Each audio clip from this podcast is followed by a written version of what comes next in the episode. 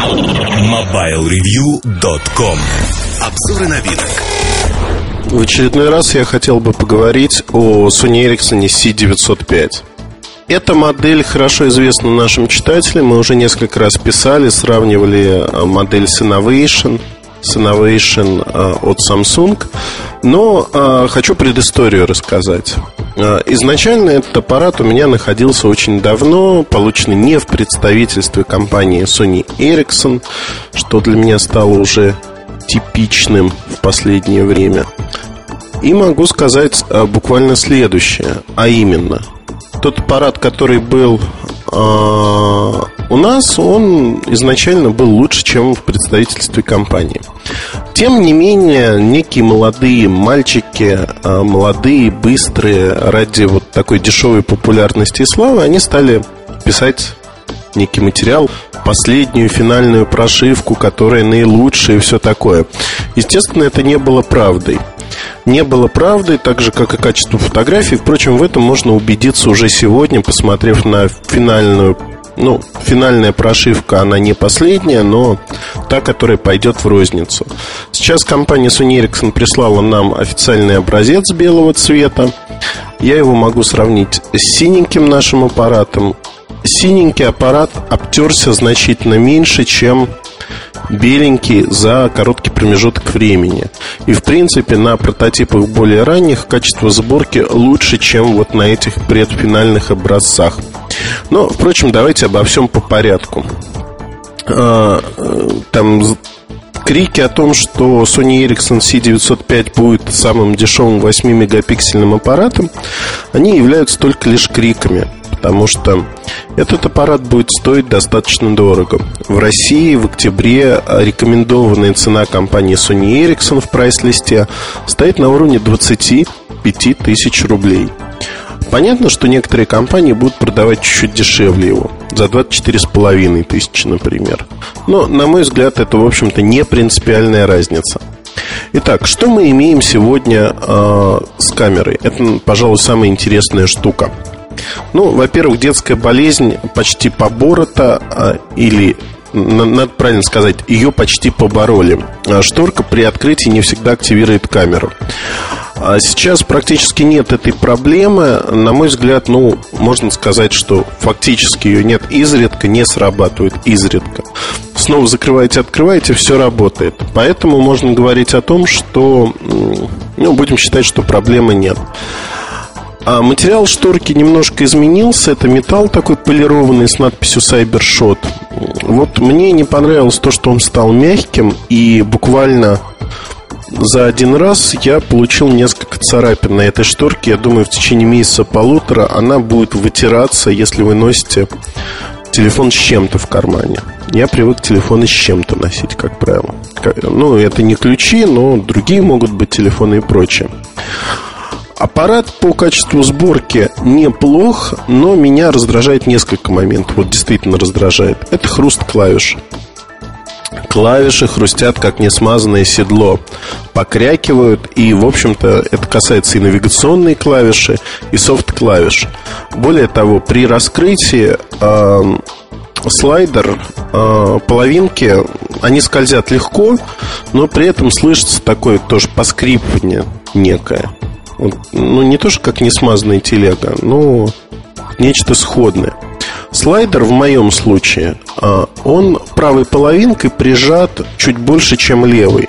На цифровой клавиатуре уже остается такой след, который хорошо виден, заметен. В общем, это такая потертость. Учитывая, что клавиатура это панелька, пластиковая панелька, то выглядит это, ну, не очень красиво, на мой взгляд. Проблем это не создает пока, да и в будущем, наверное, не создаст, но, э, в общем, есть вот такая штука, честно скажу. Вообще, качество материалов Sony Ericsson, оно удивительным образом в последнее время экономия приводит к тому, что, ну, кажется, или не кажется, ну, не очень хорошо все с материалами. Этот аппарат постарались выдержать и сделать хорошим, но за такие деньги было бы глупо ожидать чего-то другого. Честно скажу, белый собран хуже, чем синий. И по качеству материалов хуже. Не знаю, с чем это связано, но, в общем, он достаточно прикольненький внешне, но есть очень большое подозрение, что будет крайне быстро облезать. Не знаю, подтвердятся мои предположения или нет, но даже по качеству сборки, вот по этим хрустам, скрипам клавиш, могу сказать, что не нравится, хрустит. Давайте про аппарат поговорим. Камера. Трудно описывать камеру в подкасте, но я думаю, что вы в любом случае услышите все а, про этот аппарат а, и увидите, точнее, в обзоре. Это решение на одном уровне с Innovation от Samsung.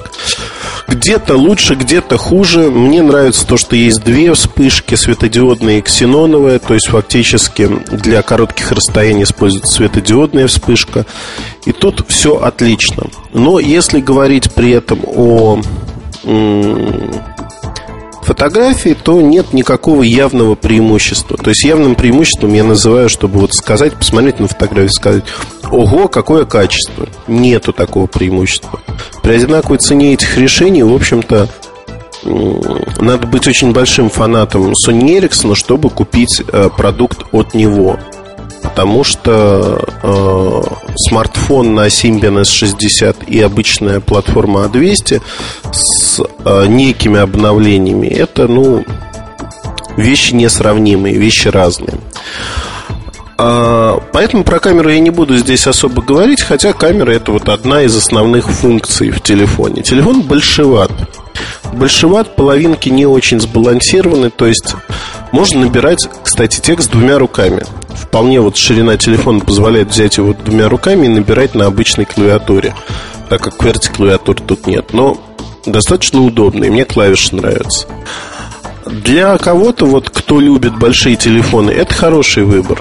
Действительно, некая такая брутальная модель, которая выпирает из кармана джинс и, в общем-то, ощущается и в руках. Э, она не металлическая, пластиковая, но тем не менее ощущается. Что здесь есть интересного? Отличный, просто отличный экран.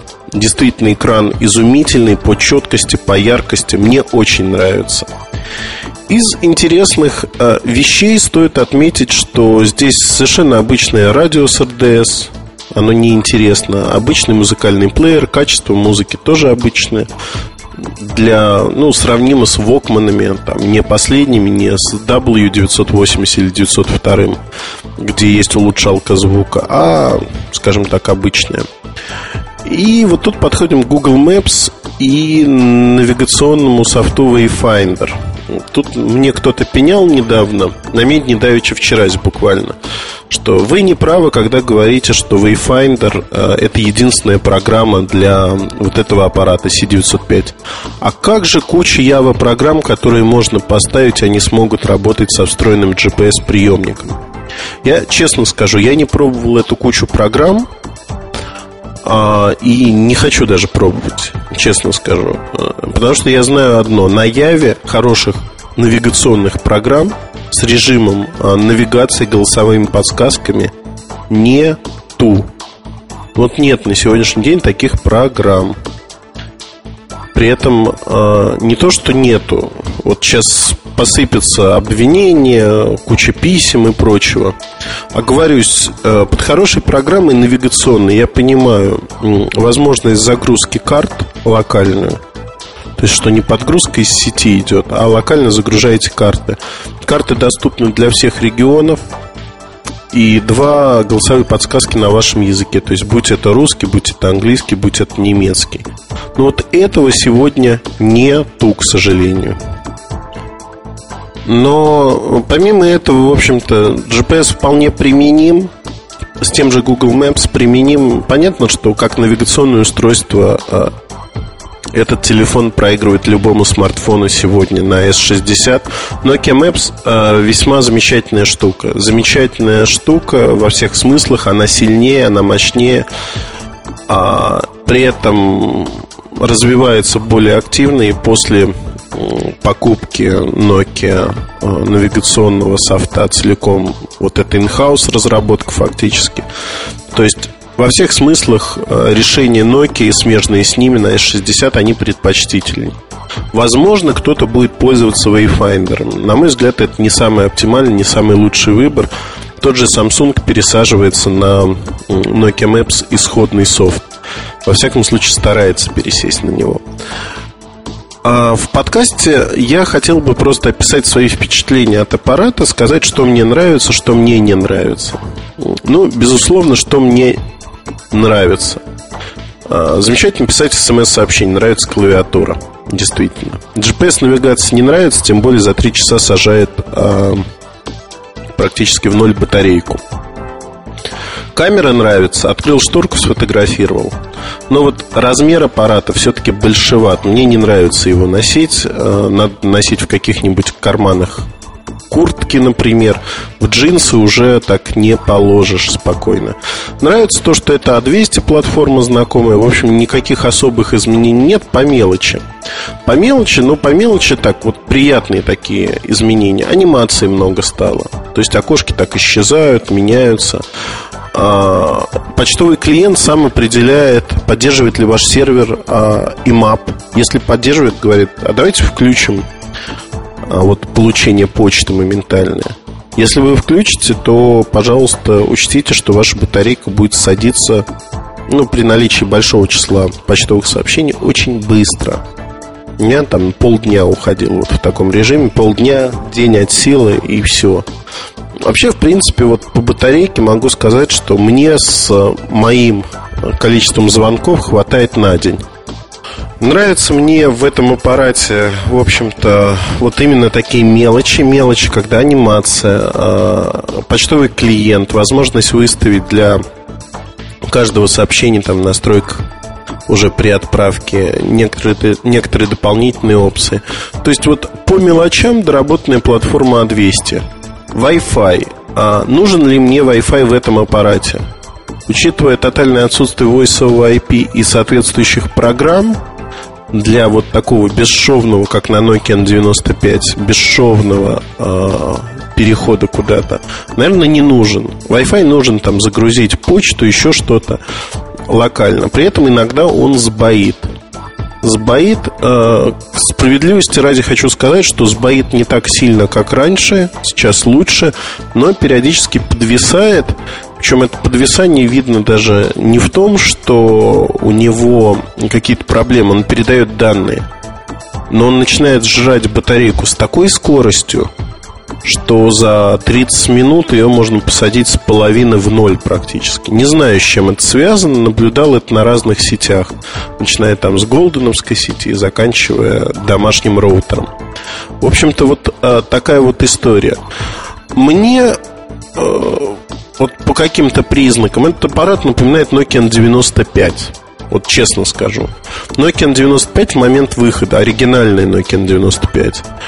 Это и качество покраски корпуса сравнимое, да, и вот наличие шторки у камеры. Но это не смартфон. Ну, вот с такой оговоркой, наверное, внешне по впечатлению по размеру, по другим характеристикам это Nokia N95.